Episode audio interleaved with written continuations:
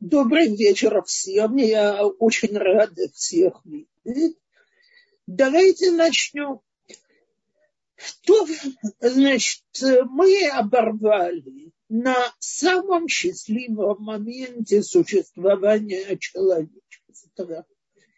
Э, мужчина наконец-то находит свою вторую половинку – она плоть от плоти его и кровь от крови его. И они были вместе, не стыдились. И есть толкователи, которые считают, что в тот же день Хава забеременела, и в тот же день Хава родила. И Адам находится в райском саду, обрабатывать его и делать все необходимое. Вау! Обрабатывать духовно, естественно, не пахать землю. Так? Это райский сад. Все потребности человека удовлетворены. Оказывается, не все так хорошо там в райском саду. Потому что когда придет змей, а наши мудрецы говорят про него, он же сатана, он же дурное начало, ему довольно легко удастся соблазнить женщину, нарушить повеление Всевышнего. И надо понять, что же ей движет, как происходит это все. Так вот, до того, как я прочту сами псуки, нет, знаете, давайте все-таки начнем с, э, с того, что написано в Торе, а потом поговорим. Значит, я читаю второй... Э, нет, извиняюсь, я сперва прочту из второй главы, когда Всевышний посадил человека в Ганеден, и взял это второй перек Парашат Брешит, 16, 15 посуд. И взял Господь Бог человека и поместил его в саду Эденском, чтобы возделывал его и хранил. И заповедал Господь Бог человеку, сказав, от всех деревьев, э, от всякого дерева сада ты можешь есть. А дерево познания добра и зла не ешь от ибо в день, в который ты вкус, э, э, вкусишь от него, смертью умрешь. То есть одна мецва есть у Адама. Ему разрешено все, что есть в мире. И запрещены плоды одного единственного дерева. То, а теперь давайте продолжим. Я начинаю третьего. Змей же был хитрее всех зверей полевых, которых создал Господь Бог. И сказал он жене, подлинно ли сказал Бог, не ешьте ни от какого дерева в саду. И сказала жена э, змею, э, из плодов деревьев этого сада мы можем есть только из плодов дерева, которое в середине сада, сказал Бог, не ешьте от него, не прикасайтесь к нему, а то умрете. А, и сказал змей женщине, умереть не умрете.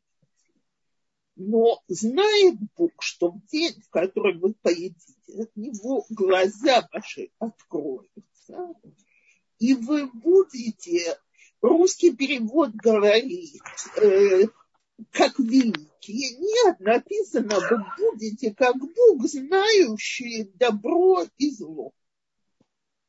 Слушайте, при чем тут, почему это так соблазнительно быть как Бог? Так вот, проблема началась еще раньше говорят наши, наши мудрецы приводят очень интересный метраж про спор между Солнцем и Луной. я возвращаюсь к четвертому дню творения. Значит, внимательно вслушайтесь в то, что я буду читать. Создал Бог два светила великие. Светило э, большое для владения днем и светило меньшее для владения ночью и звезды. Так вот, говорят наши мудрецы, что, значит, сперва написано два великих э, светил, а потом говорится одно больше, другое меньше. Что ж там произошло? Так вот, значит, говорят мудрецы, что Луна обратилась к Всевышнему и сказала, Всевышний не может быть, чтобы два царя носили одну и ту же корову. Ответил Всевышний, ты права, поэтому пойди и уменьшь себя. Ответила Луна, неужели из-за того, что я сказала правильную вещь, мне положено наказать? И вот Всевышний начал ей предлагать всякие компенсации за то, что она должна себя уменьшить что солнце будет только днем, а луну видно и днем, и ночью. Не удовлетворило это нашу луну. Что солнце, оно по себе, само по себе, а у луны есть звездочки, это ее тоже не, уподри, э, не удовлетворило. Что все малые они, так сказать, самые приятные, великие. Вот в будущем будет Давид, который будет самым младшим.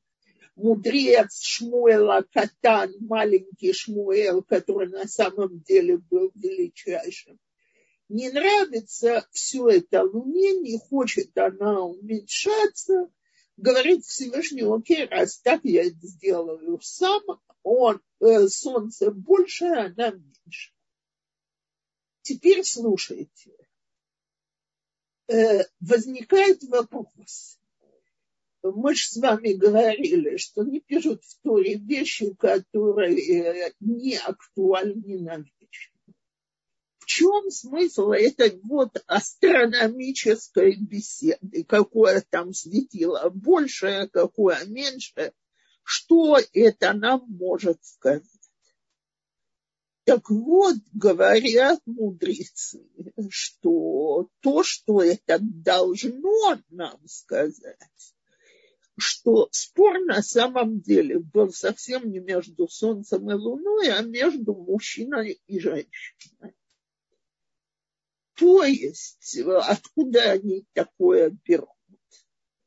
Э, в иудаизме символ мужчины – это солнце, символ женщины – это луна. Кто хочет, можете заглянуть в сны Иосифа и их расшифровку. Так вот, Всевышний их создает равными. И мужчину эту ситуацию устраивает. Он не лезет бороться и не требует, чтобы женщину уменьшили а женщина требует навести порядок. Кто тут главный?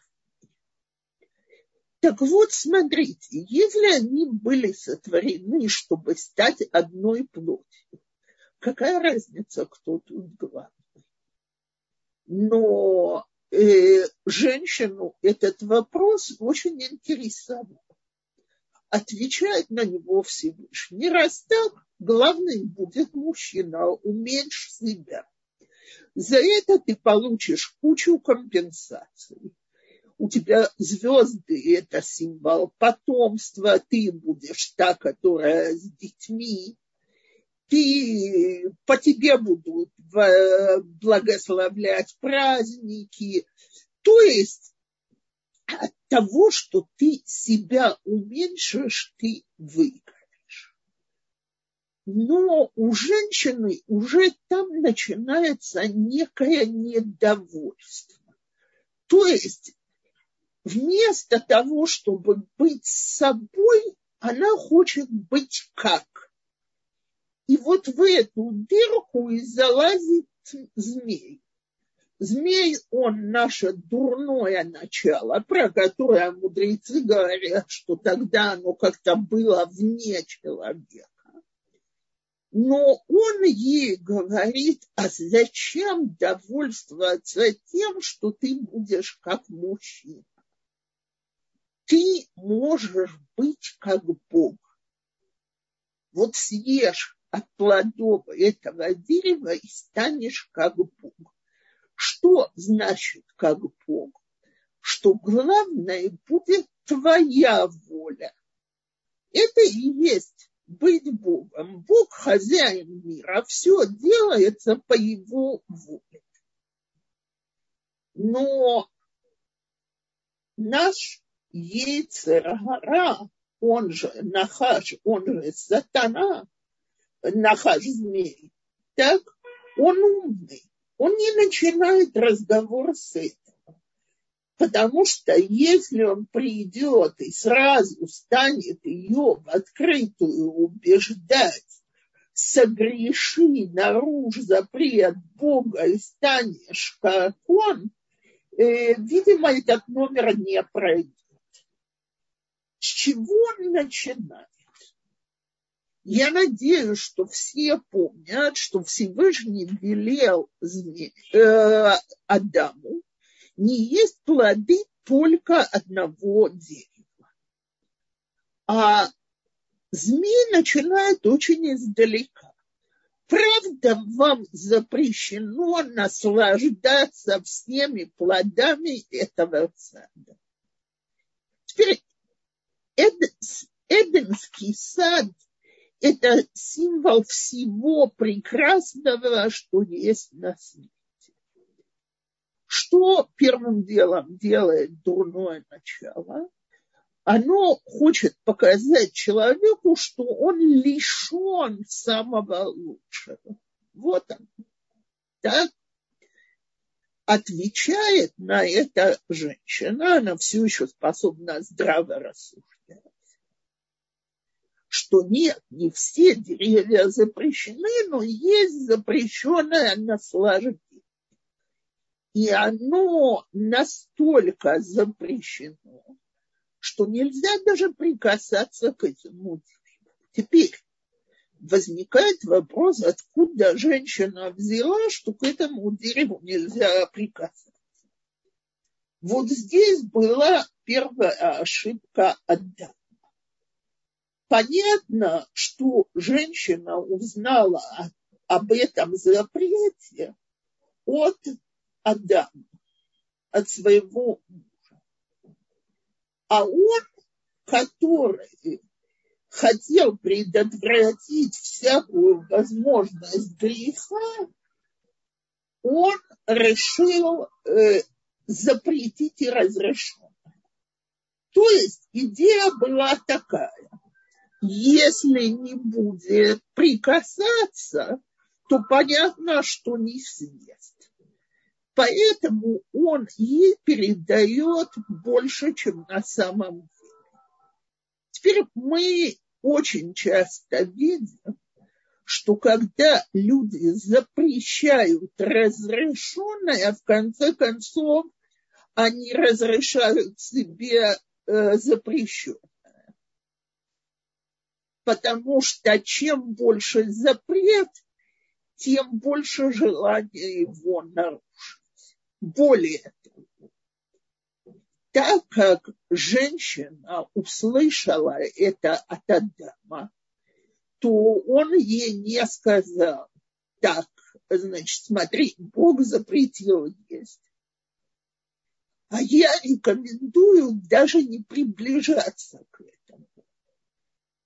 Э, вместо этого он ей сказал, нельзя приближаться и нельзя дотрагиваться, и нельзя есть от плодов этого дерева. То есть не поделил, где запрет Всевышнего, а где человеческий запрет. И, к сожалению, я очень часто это вижу и в семейных отношениях, и в воспитании детей, когда люди, которые хотят предотвратить какую-то ошибку, запрещают так много, что потом уже нет никакого терпения и невозможно удержаться. Что делает сатана? Он пихает ее к этому дереву, чтобы она до него дотронулась. Она дотронулась, осталась в живых. Он ей говорит, ты видишь, это была неправда. Так же ты не умрешь от того, что ты съешь от плодов этого дерева. И вообще Бог вам это запретил для того, чтобы вы не стали как Он. Теперь, женщина, вы, конечно, можете сказать, что как человек может думать, что он может стать Богом, тем более зная сейчас, что Бог он творец. Но я хочу сказать, что это одна из самых старых человеческих ошибок по сегодняшний день. То есть, когда человек говорит, неважно какие условия, неважно, что происходит, будет, по-моему, и никто меня не заставит по-другому, никто и ничто. Собственно говоря, он говорит, я хочу быть Богом. Я хочу управлять. И мы увидим, как наказание должно показать человеку, что нет, ты никак не Бог, твое место другое. Так вот, с этого места начинает работать анатомия греха. И увидела жена, женщина, что дерево хорошо для еды, и что оно услада для глаз, и вожделенно дерево для познания. Вы можете мне объяснить, как можно увидеть, что что-то хорошо для еды? Так, он лежит очень красивое яблоко, и оно мне кажется очень аппетитным. Я его беру, и выясняется, что это просто подделка, хорошо покрашенная, игрушечная и так далее. Таких есть очень много. То есть для того, чтобы знать, хорошо для еды или нехорошо, надо попробовать. Но змей подошел к самой слабой женской точке. Она может быть и самой сильной. Если вы помните, я в прошлый раз говорила, что назвали ее Хава, потому что через нее передается хавая, восприятие мира. Для того, чтобы передать своим детям восприятие мира, нужно богатое воображение. У женщин оно гораздо больше, чем у мужчин.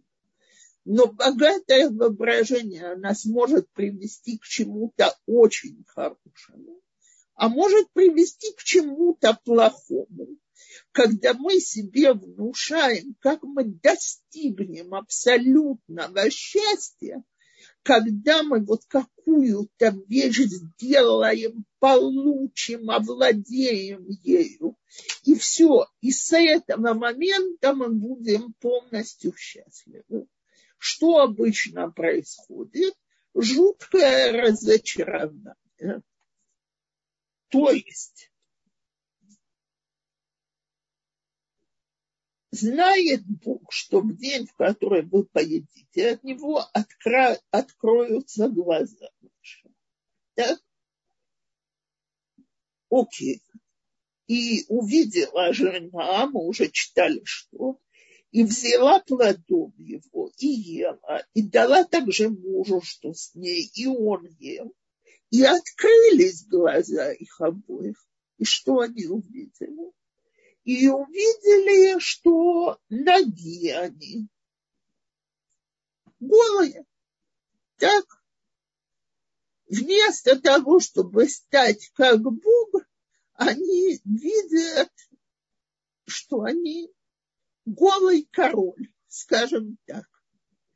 И не нужно даже мальчика, который это в голос объявит.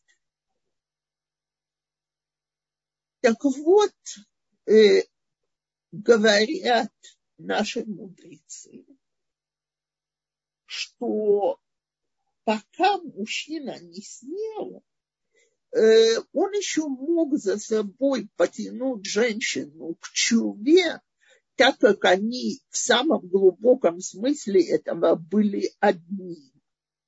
В тот момент, что он пошел за женой, вот только тогда не написано, что она съела, и открылись глаза, и она увидела, что она голая.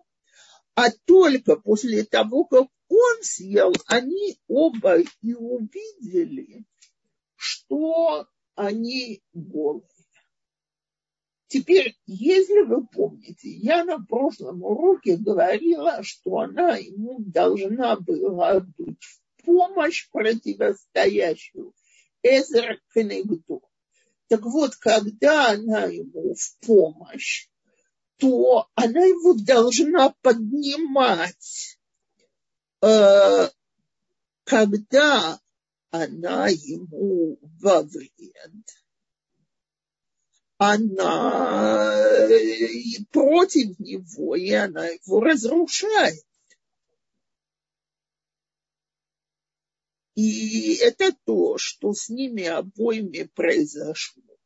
Но объяснение, которое потом дает Адам Всевышнему, когда Всевышний их ловит на этом поступке, можно сказать так. Э, оно не выдерживает никакой критики. То есть и, во... и возвал Господь Бог к Адаму и сказал ему, где ты? И сказал он, голос твой я услышал в саду и убоялся, потому что я наго спрятался. И сказал Бог, э, кто сказал тебе, что ты наг? не от дерева ли, о котором я заповедал тебе не есть, от него ел ты.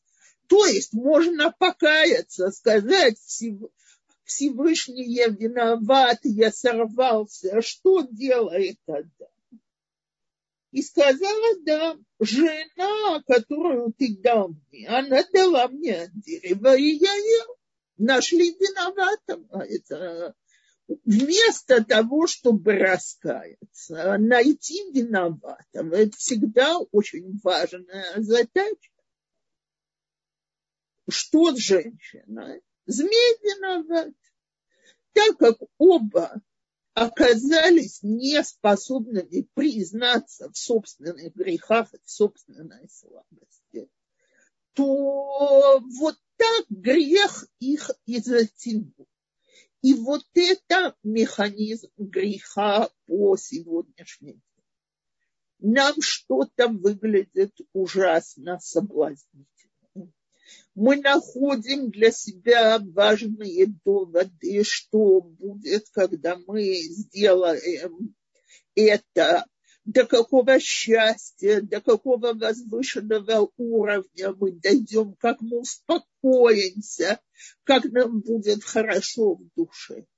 Человек грешит, и э, после этого э, он убеждается, что грех не дал ему тех замечательных иллюзий, э, то есть то, что было, это иллюзия, он не получил от этого того выигрыша, о котором он мечтал.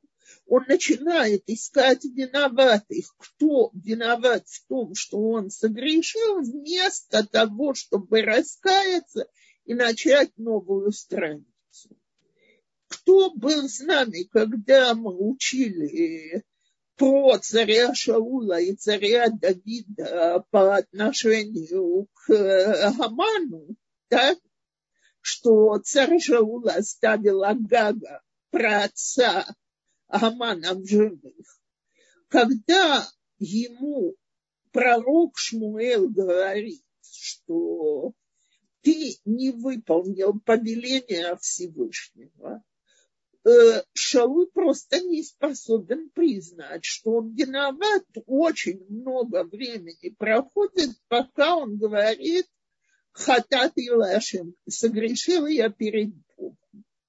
Когда пророк Натан приходит к Давиду и говорит ему, ты тот человек, который согрешил с Батшевой, немедленно говорит Давид хатат.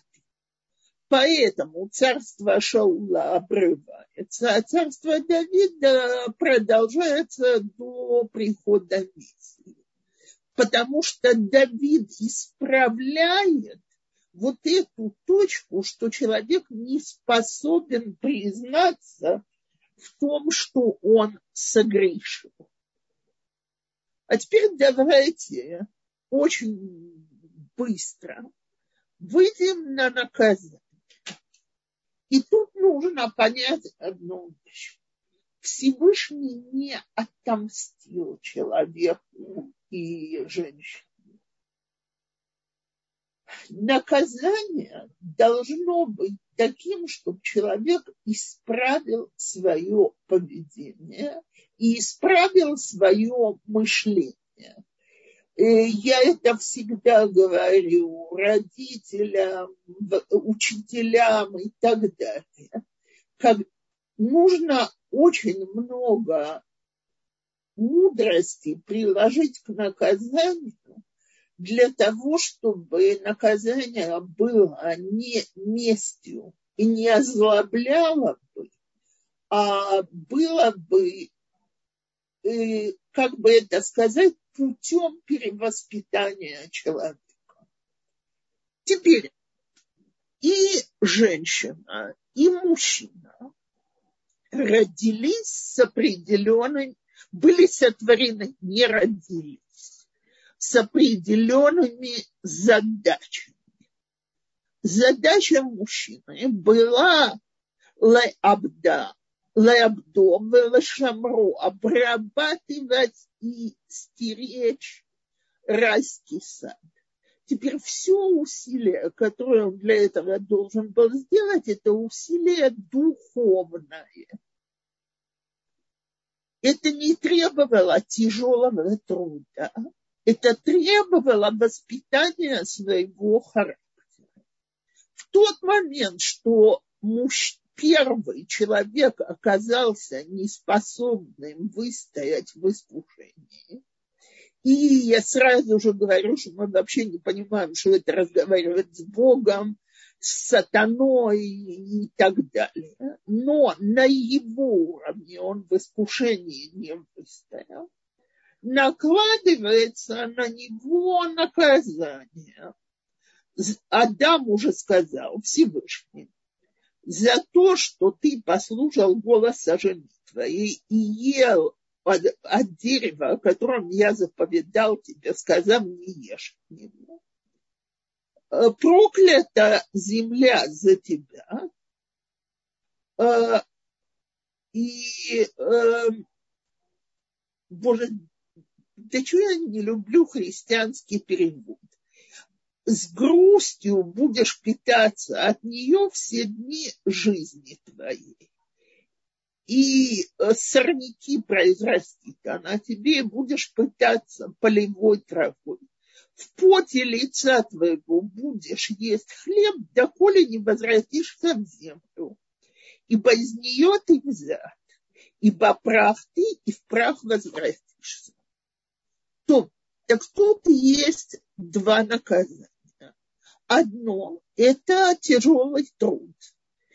Если в райском саду человек мог наслаждаться миром без труда, только выполняя при этом волю Всевышнего, когда ему было велено есть от всех плодов э, Эденского сада, Теперь для того, чтобы насытиться, ему придется тяжело трудиться и понять ценность то, что, что раньше могло быть даром, который не оценили, превращается на что-то, что надо зарабатывать в поте лица.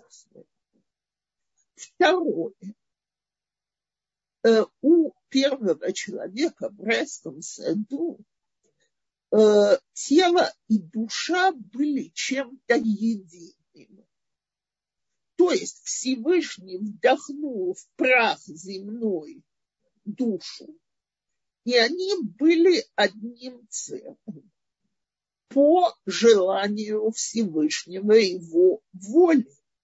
Когда человек раз, повел себя разрушительно и восстал против воли Всевышнего, он разрушил связь между духовной душой и между своим телом.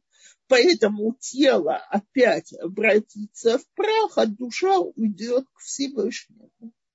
Это э, они не могут быть вместе всегда. Что касается женщины, то ее роль должна была быть стать матерью всего живого. Но если в райском саду это происходило легко и без никаких затруднений, то теперь в грусти она будет, э, много грусти будет в ее беременности, и в грусти рожать будешь своих детей. И ты хотела владеть своим мужем и приказать ему, что делать, ты хотела быть главной. И к мужу будет твоя страсть, а он будет властвовать над тобой. То есть наказание здесь это возвращение, это длинным путем человек должен прийти к тому, что в райском саду он мог получить как подарок и принять. И человечество с тех пор там и находится. И в тот момент, когда человечество примет что Всевышний, Он хозяин мира, и мы должны подчиниться Его воле. И когда прекратится борьба между полами, а каждый будет готов к выполнению своей роли, тогда и придет момент избавления, когда мы все сможем приблизиться или прийти к вот этому вот состоянию рая, когда человек поймет, что самое большое удовольствие, как говорят Масилат и Ешарим, это максимальное приближение к Всевышнему. То. Спасибо большое. Эм, тут есть вопрос, э, и прежде чем я его зачитаю, я напоминаю нашим слушательницам, что у вас есть уникальная вопрос, возможность задать вопрос Рабанит Ципори. Вы можете написать здесь в чате, э, в рубрике «Вопросы и ответы», э, в комментариях в, в YouTube и поднять руку и лично задать вопрос. Я вижу, у нас есть поднятая рука, но я пока прочитаю вопрос из чата. Устражение Хавы похоже на строительство ограду вокруг Торы. Чтобы отличить ограду от мецвы, надо быть очень образованным. Э, нам Адам и Хава были не на нашем уровне. И Адам очень хорошо знал, где то, что ему Всевышний приказал, а где то, что он решил. И то, что он это не передал Хаве от своего имени, это было то, чем он ее подтолкнул согрешить из самых лучших побуждений. А когда Всевышний э, создал э, человека, он э, ведь понимал, что человек не выдержит или вот как бы ему было неясно? Смотрите. Вы спрашиваете самый знаменитый вопрос о выборе и предначертанности. И мы эту тему не понимаем и не поймем. Но можно сказать одно. Как говорил мой отец шахматист, это вилка. То есть человеку даны возможности идти по обеим путям. Кстати, это не было испытание навсегда. Говорят, они были сотворены в Йом-Шиши, что нужно было продержаться шаббат. А Моцей Шаббат, по тем мнениям, которые считают, что запрещенный плод был виноградом, Адам бы сделал Авдалу на Ницанавим, на виноградный сок, и тем самым привел бы все человечество в мир идеальный. Ну, что хотят сказать эти мидраши? Это же мидраж, это в Торе не написано. Что точка выбора она всегда очень непростая. То есть нельзя сказать, что Всевышний поставил Адама перед испытанием, которое он не мог выдержать. Это нечестное испытание. Естественно, он его мог выдержать. Но каждый раз, когда люди оказываются в этой ситуации, у тебя перед глазами сливается очень редко хороший человек грешит с целью грешить.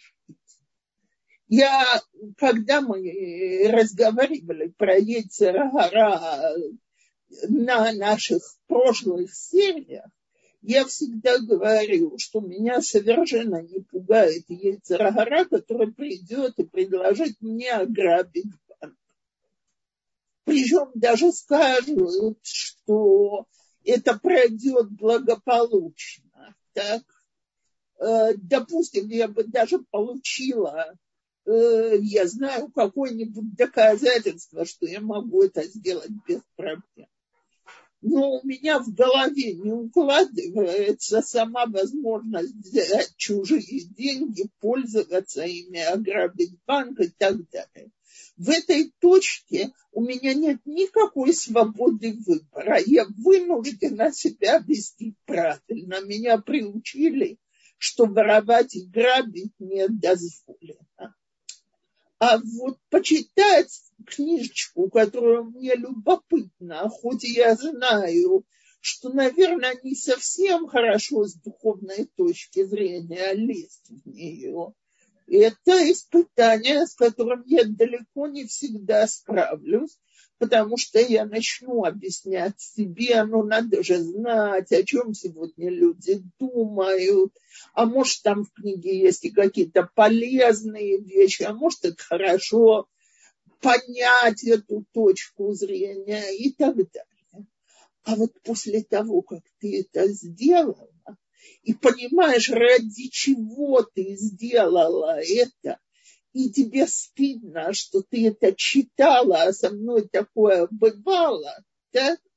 Вот начинаешь думать, зачем я выпачкалась обо все это? Что я выиграла? Это вот точка выбора.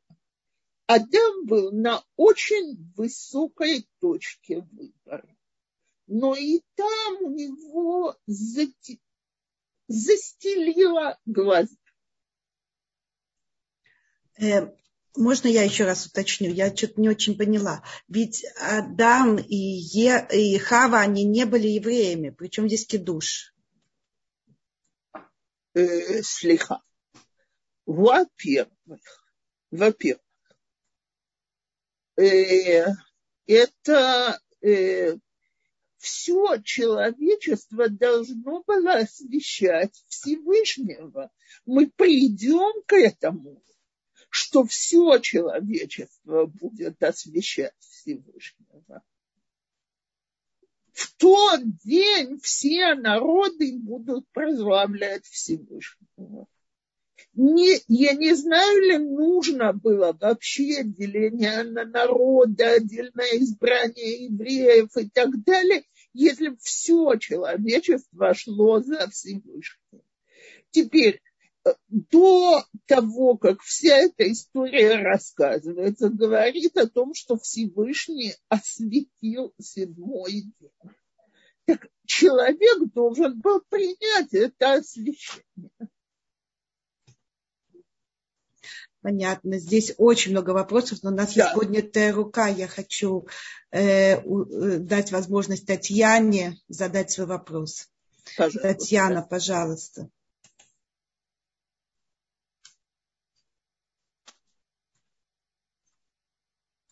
Татьяна, мы вас слушаем. Татьяна, попробуйте открыть ваш микрофон. У Татьяны пока не получается. Давайте, а Эстер, вот Эстер, у нее тоже давно была поднята рука. Давайте. Спасибо, спасибо за урок.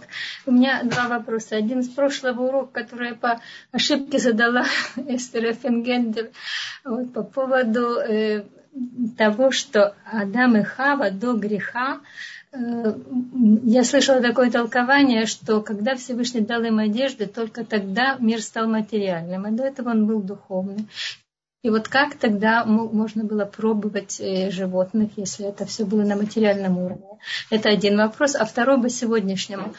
Что есть у нас э, такое понятие, что надо э, сияг, это от рабаним, а то, что от рабаним, это надо больше даже слушаться, чем от то, что от Торы. И как вот это можно привязать к тому, что сказал Адам, она не послушалась. И, ну, в общем, все. Давайте начнем с первого вопроса. Если вы были та Эстер, которая мне в прошлый раз писала, какой это ужас, как можно говорить, что там был совсем... Нет, я не та, не та, не та, не та. Окей. Но я все-таки скажу так. Смотрите. И ведь Адам и Хава тоже были вместе. Это их начало они начали с того, что они были вместе. Но, но есть огромная разница, для чего человек что-то делает. Делает ли он это для того, чтобы выполнить волю Всевышнего, или для того, чтобы доставить себе удовольствие? То есть трапеза в шаббат это вкусно, приятно и так далее. Для чего люди ее делают? Для того, чтобы посидеть всей семьей или потому что есть заповедь отмечать шаббат? От этого зависит, или это духовное деяние, или это материальное деяние. То есть пока вот в этом состоянии райского сада – материальные деяния были наполнены все полностью духовным смыслом. А поэтому все, что делалось, делалось по велению Бога и было положительным, только от положительного начала. После греха, да, даже к самым хорошим поступкам примешалось отрицательное. Это на первый вопрос. на второй вопрос. Да, мы должны соблюдать все запреты мудрецов. Но тут есть огромное но. Э, сами мудрецы постановили правило, что в каких-то критических случаях в их постановлениях мы вводим всяческие облегчения. А то, что повелела Тора, мы, если есть риск, что мы переступим это повеление, то это повеление, то мы должны сделать все, что можно, чтобы не переступить через это. В тот момент, что человек будет уравнивать запреты мудрецов и запреты Торы и говорит, что это одно и то же, он очень быстро придет к греху. Как это происходило здесь?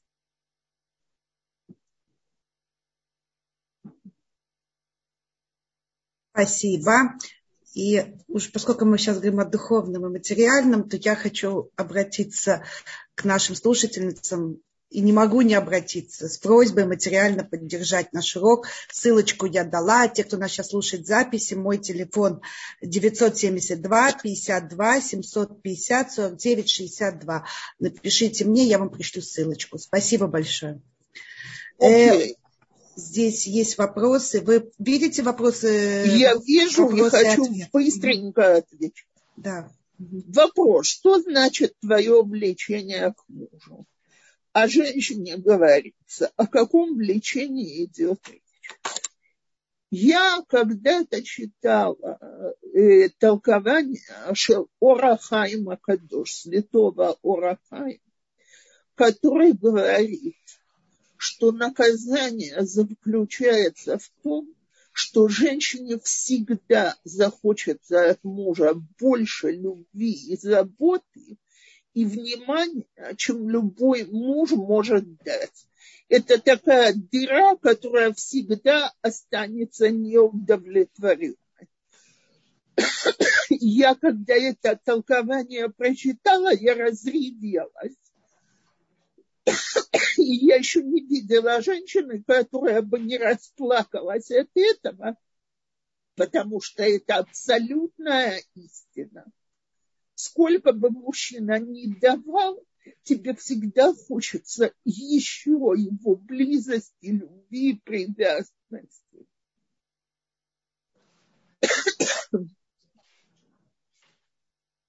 Это многое объясняет. Я согласна. Э, шалом один тогда уже был равен тысячи лет наших. Вообще это говорят о днях творения. И точно так, как мы не понимаем, что такое день Всевышнего, так мы не понимаем, что такое тысячелетие Всевышнего. Мир начинает измеряться нашим временем после создания мира. Окей. Э, следующий вопрос. Уменьши себя. Это быть скромной, тихой, будь в тени у мужа. Так надо понимать. Это ведь не очень еврейская расстановка роли мужа и жены в семье. Окей.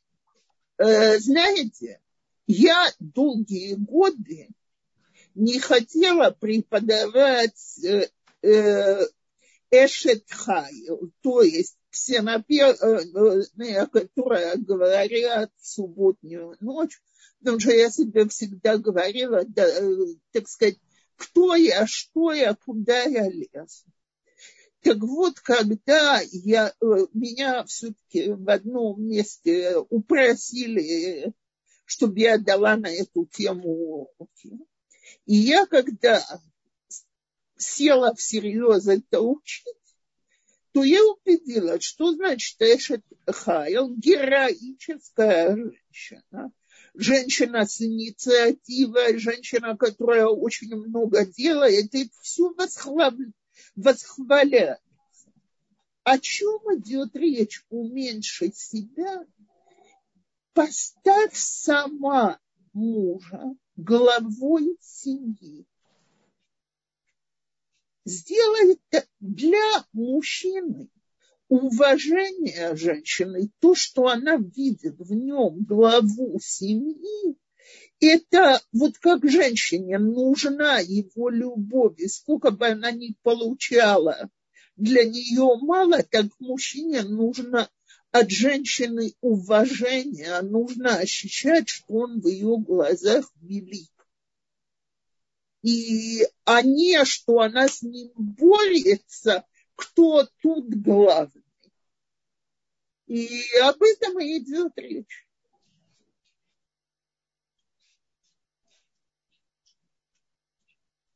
Эм, У нас есть два вопроса в рубрике «Вопросы и ответы». Окей, секунду.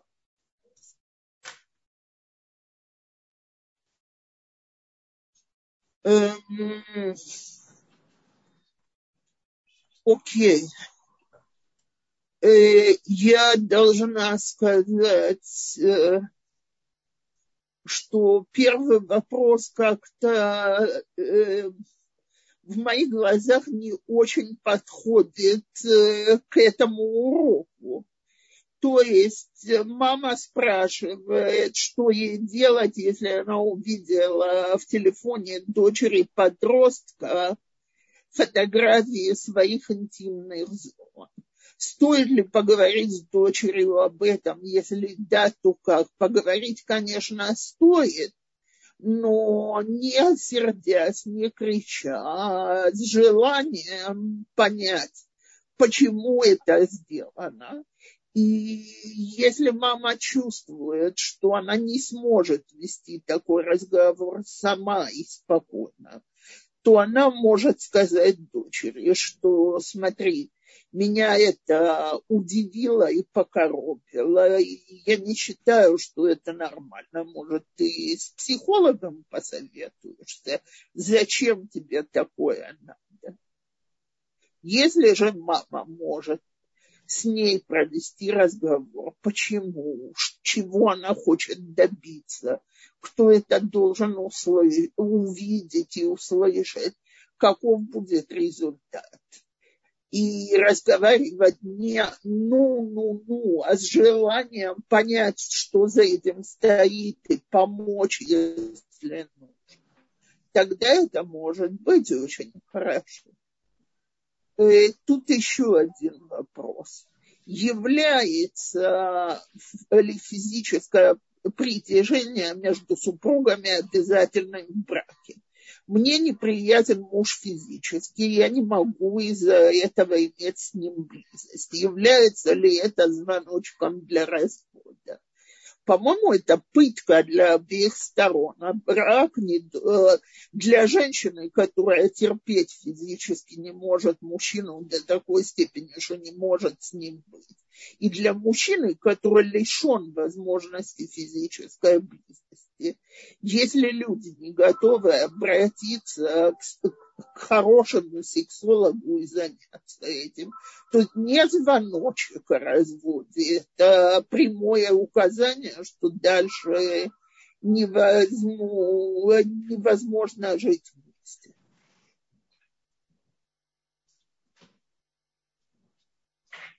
Я не пойму, как соотнести женщину, противостоящую мужчине с послушанием мужу, женщина не должна противостоять мужчине, когда она противостоит ему, это тяжелая, неудачная, э, неудачная ситуация. Она его принижает и не дает ему расти как мужчине.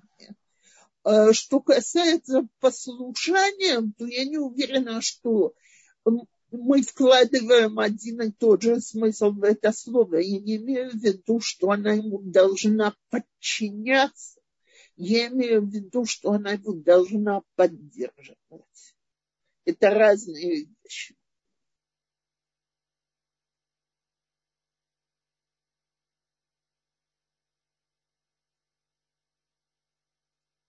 То, дорогие женщины, мы на десяти.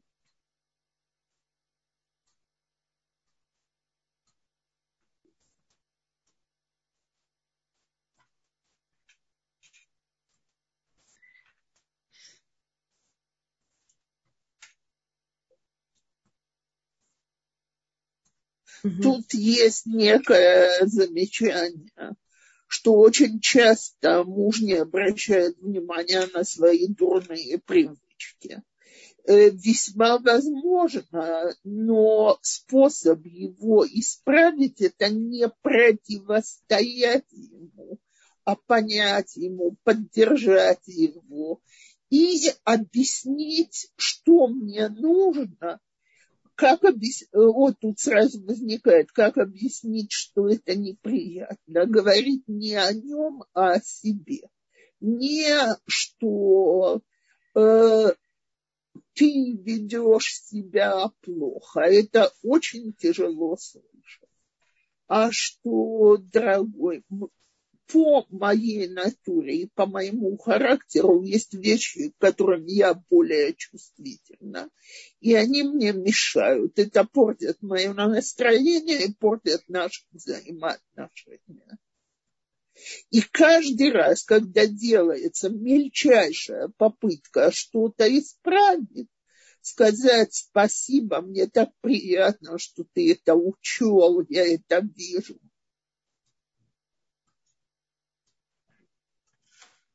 Вот это и есть поддерживать, а не противостоять. То... Спасибо большое. Мы видим, как мы из одной истории можем вычерпать так много для себя важного и неожиданно совершенно повернулась тема. Эм, Огромное спасибо. Здесь есть куча комплиментов. И да, я видела, и кое-какие я видела. Огромное спасибо. Это очень приятно, что женщинам уроки нравятся.